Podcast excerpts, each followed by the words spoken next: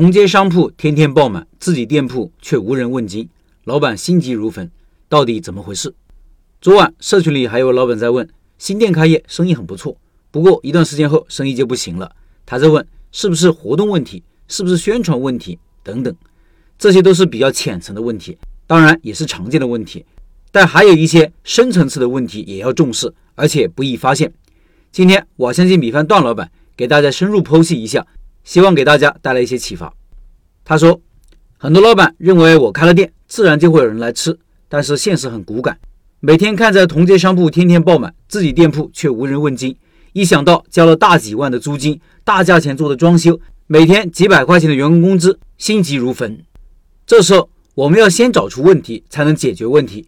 一般旁边的店生意很好，说明人流不错，而自己的店无人问津，很可能是出了以下几个问题：第一，人群不精准，一条街都是做小吃的，吸引来的都是吃小吃的顾客。这条街去做大餐饮，肯定就比较困难。这是品类和人群不匹配。工地旁边开奶茶店，小学门口卖冒菜，都很有可能面临这种窘境。如果确实是人群不精准，我们可以更换品类，大餐换成快餐，奶茶换成早餐，冒菜换成低客单价的小杯串串。如果不想更换品类，我们可以想办法从线上引流。大餐适合做团购，组成套餐，抖音上可以请达人带。不过达人探店有个最大的问题，就是流量不持续。有条件的可以自己也一起做抖音视频和直播，外卖也是一个重要的流量渠道，也可以考虑。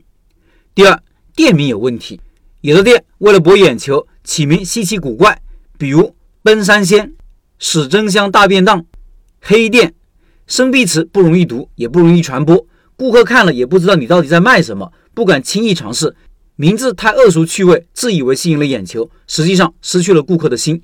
有的店模仿别人，山寨的太明显，老西周黄外公家，一听就知道是卖假货的黑店。店铺起名有公式，比如人名加品类，地名加品类，数字加品类，卖点加品类，情绪加品类。比如永平黄焖鸡米饭，二两肉盖饭。第三，店铺不显眼，别人家都是亮灯箱。自己的门头做的特别小，而且还没有灯，曝光就差很多。特别是晚上，门头做的越大，店名越大，越显眼，曝光越好。晚上营业必须要亮，同时可以在门口放菜单牌、放展示架、放小蜜蜂，增加曝光。门面窄，棺材铺本身曝光面积就小，给人一种拥挤的感觉。铺子太长的话，进店成本太高，没有安全感。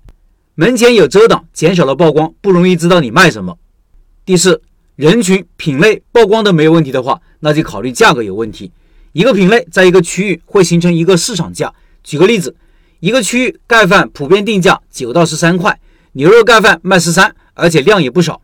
你如果去做回锅肉盖饭，大概率只能卖十一到十二，高于这个价格，别人会觉得你贵，影响销量。总结一下，新店开业一般不存在口味影响生意的问题，因为大家都还没吃过，可以从流量上找原因。第一。品类和人群不匹配，人群不精准。第二，店名不好，门头不显眼，店铺偏僻影响曝光。第三，价格不合理，影响下单转化。外卖其实也一样，头像、评分、销量、活动影响进店率，菜单、活动、价格影响下单转化。